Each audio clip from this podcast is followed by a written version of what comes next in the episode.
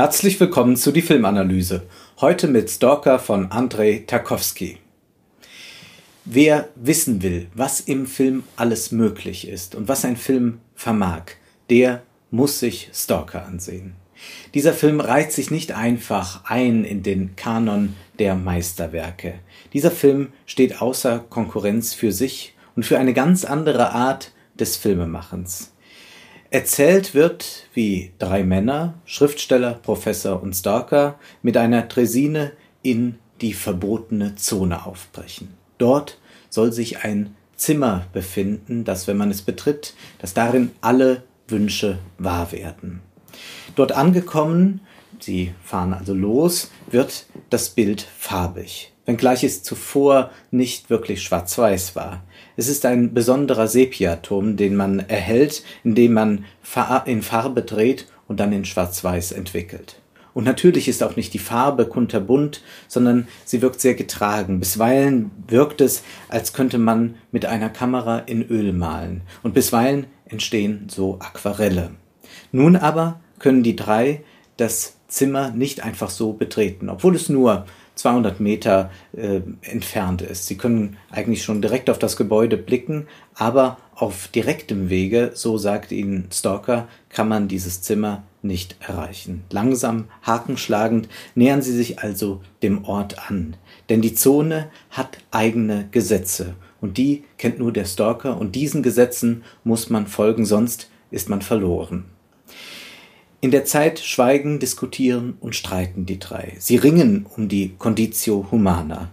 In der Zone ein verfallenes Industriegelände mit deutlichen Spuren eines militärischen Angriffs erobert sich die Natur langsam alles wieder zurück. Tarkowskis Fortschritts- und Zivilisationskritik, aber auch sein Glaube an die Bestimmung des Menschen kommen hier zum Ausdruck. Doch es ist alles andere als ein Thesenfilm, auch wenn sehr viel diskutiert wird, wenn es ganz häufig um philosophische, religiöse Fragen geht. Nein, mit den Mitteln der Kunst, mit einer hermetischen, sich einfachen Deutungen entziehenden Bildsprache soll, soll hier der Zuschauer von etwas überzeugt werden. Im Allgemeinen ist ein Film oft stark normiert und konventionalisiert. Selbst bei sehr guten Filmen haben wir viele formalisierte Bilder, die wir sehen, bei denen wir nicht weiter nachdenken müssen. So macht man das halt, sagt man sich. Je mehr ein Film die Sehgewohnheiten bestätigt, desto einfacher ist er zu konsumieren. In Stalker aber finden wir diese Konventionen nicht. Einstellungen nach Lehrbuch, die muss man suchen gehen. Nur einmal wird das Schuss-Gegenschuss-Prinzip von Tarkovsky verwendet. Kurzum, es sind Bilder, die man so noch nie gesehen hat. Das macht das Sehen so anstrengend und zugleich so fruchtbar und großartig. Dazu kommt eine Schönheit, die man kaum aushält. Es ist aber keine wohlfeile Schönheit, keine cool designte, es ist eine sperrige Schönheit, die niemals hübsch ist. Achten Sie nur mal auf die Wände und Mauern auf dem Hintergrund oder wenn die Kamera über sie fährt. Ähm, die wir da im Film zu sehen bekommen, das hat was, was Besonderes. Die sind rau, schroff, feucht, verfallen, die Spuren von Technik und Industrie aufweisend, von der Natur nun wieder sukzessive bearbeitet, nehmen diese Bilder eigentlich äh, greifen eine Schönheit auf, die wir von mittelalterlichen Ikonen mit Patina kennen. Die Zone, diese No-Go-Area, müsste eigentlich ja ein Ort des Hässlichen sein. Doch diese Ästhetik des Hässlichen geht dann über in eine der Schönheit. Die Tradition der Romantik wird hier natürlich aufgegriffen, also das Schwelgen in Ruinen. Aber dabei bleibt es nicht. Es geht hier auch nicht darum, dass man romantisch versponnen an die Sache herangeht. Das ist keine Willkür, keine Beliebigkeit. Wie sie sich zum Zimmer nähern, haben sie ja auch ein gewisses Regelwerk, das sie, dem sie folgen müssen. Ein sehr straffes Regelwerk. Der einfache Weg ist nicht der richtige. Solche Regelwerke kennen wir auch von der Kunst. Natürlich kann man alles ganz einfach sagen, aber dann ist es keine Kunst. Denken wir nur an die Lyrik. Da haben wir Verse, da haben wir Metrik, das muss sich vielleicht reimen. Und so ist es auch bei Tarkovskis Filmen, die es sich nie einfach machen. Wir reden in diesen Tagen ja gerne über Entschleunigung. Bücher, Seminare, Wellness-Trips gibt es zu diesem Thema. In Wahrheit geht es aber dann meistens darum, einen Ausgleich zu schaffen zum Job und zum Alltag, um dann am Ende doch wieder gut im Alltag und im Job zu funktionieren. Tarkovsky aber meint eine ganz andere Entschleunigung und die können wir in Stalker erfahren. Mit Entschleunigungsseminaren verlässt man die ökonomische Zeit nicht. Ganz anders ist es, wenn man sich einen Film von Tarkovsky ansieht. Der lädt nicht zum Wohlfühlen und Entspannen ein. Dieser verändert unsere Zeitwahrnehmung fundamental. Und mehr noch, wenn man sich ihn genau ansieht, sich ganz darauf einlässt, hat man den Eindruck, dass sich tatsächlich die Zeit gänzlich verändert. Man betritt in Stalker eine andere Zeit. 142 Einstellungen hat Stalker und er ist 163 Minuten lang. Und wenn man sich ihn ansieht, dann bekommt man das gar nicht so mit. Manchmal denkt man, eigentlich besteht der Film doch nur aus fünf, sechs, sieben Einstellungen. Und dann geht es aber doch ganz rasch und man denkt, na, es müsste doch viel, viel mehr Schnitte geben. Man merkt es nur nicht. Tarkovsky richtet sich damit gegen das Montagekino, das davon ausgeht, na ja, wir drehen etwas und der Film entsteht dann eigentlich im Schnittraum. Schon beim Dreh selbst aber, sagt Tarkovsky, muss der Rhythmus der Zeit einen bestimmen.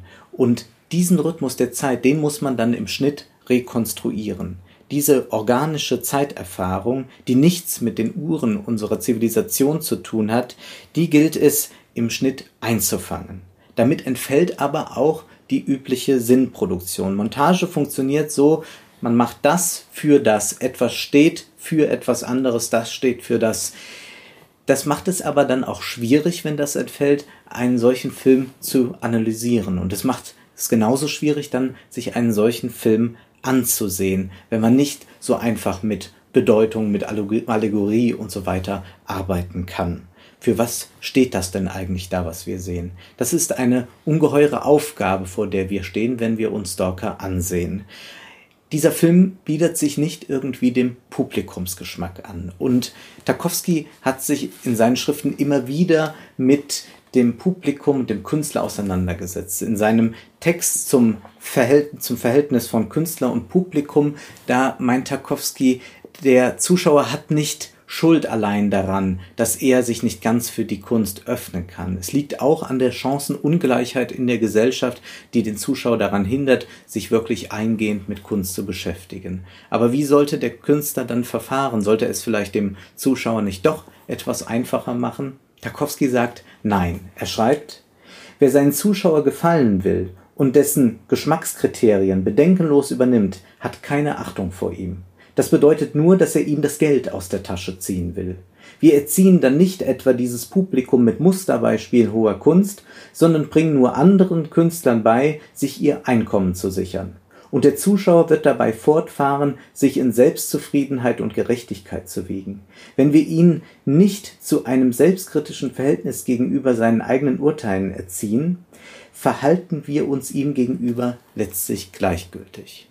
Es verlangt also eine große Anstrengung, eine Anstrengung, die sich lohnt. Und ganz interessant ist, dass am Ende des Films die Frau von Stalker sich vor die Kamera setzt und direkt zum Zuschauer spricht. Und sie sagt, dass ihr alle abgeraten haben, den Stalker zu heiraten. Es würde so ein mühsamer Weg werden. Es wird sehr viel Leid bedeuten. Und sie sagt, ja, so ist das auch. Und dennoch habe sie es nicht bereut, mit dem Stalker verheiratet zu sein. Sie blickt dabei den Zuschauer direkt an. Er soll es nicht bereut haben, sich großer Kunst ausgesetzt zu haben. Es ist ein entbehrungsreiches und dann aber doch erfülltes Leben.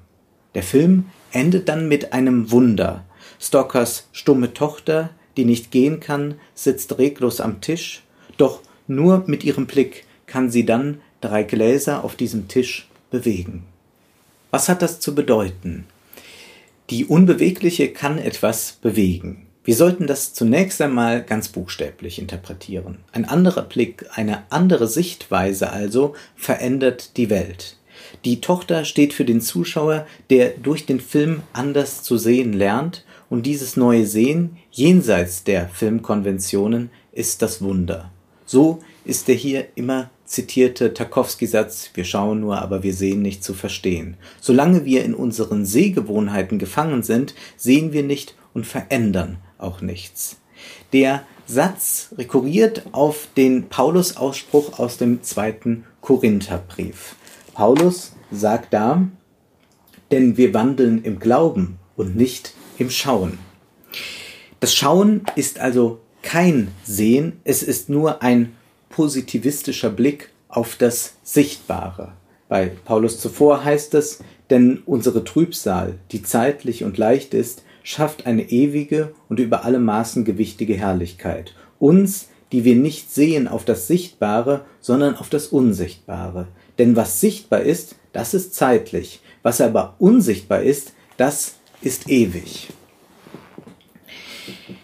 Überträgt man das, ist mit Trübsal das Leiden Stalkers an der Welt. Das Leiden Stalkers ist aber auch das Leiden des Künstlers an der Kunst. Sozusagen diese, dieses Leid, das der Künstler auf sich nehmen muss, um letztlich das Unsichtbare in irgendeiner Weise darstellbar zu machen. Es geht um das Ewige letztlich bei Tarkovsky. Die Bildsprache von Stalker ist der Versuch einer Annäherung an das Unsichtbare, der Versuch, das Undarstellbare darzustellen. Und es bedarf des Glaubens, es ist durchaus ein religiöser Film, um sich dieser Kunst zu öffnen und nicht bloß im Schauen zu wandeln. Beweise gibt es nicht. Das Wunderzimmer, das bekommen wir nicht zu Gesicht, in dem alle Wünsche wahr werden sollen. Wir betreten es nicht, auch die drei scheinen es nicht zu betreten. Das Wunder ist nicht allein, dass die Tochter die Gläser auf dem Tisch mit ihrem Blick verrücken kann. Das hat eher noch etwas von Volksfrömmigkeit. Das Wunder ist ja der Glaube selbst, das Vertrauen darauf, dass in dieser postapokalyptischen Welt man hoffnungsvoll im Glauben wandelt. Ohne diesen Glauben, den Glauben an das Wunder, an die Kraft der Kunst, schauen wir nur, aber sehen nicht. Das war die Filmanalyse mit Wolfgang M. Schmidt. Ihr könnt den Podcast finanziell unterstützen, entweder unter www.paypal.me-filmanalyse oder unter der in der Beschreibung angegebenen Bankverbindung. Vielen Dank.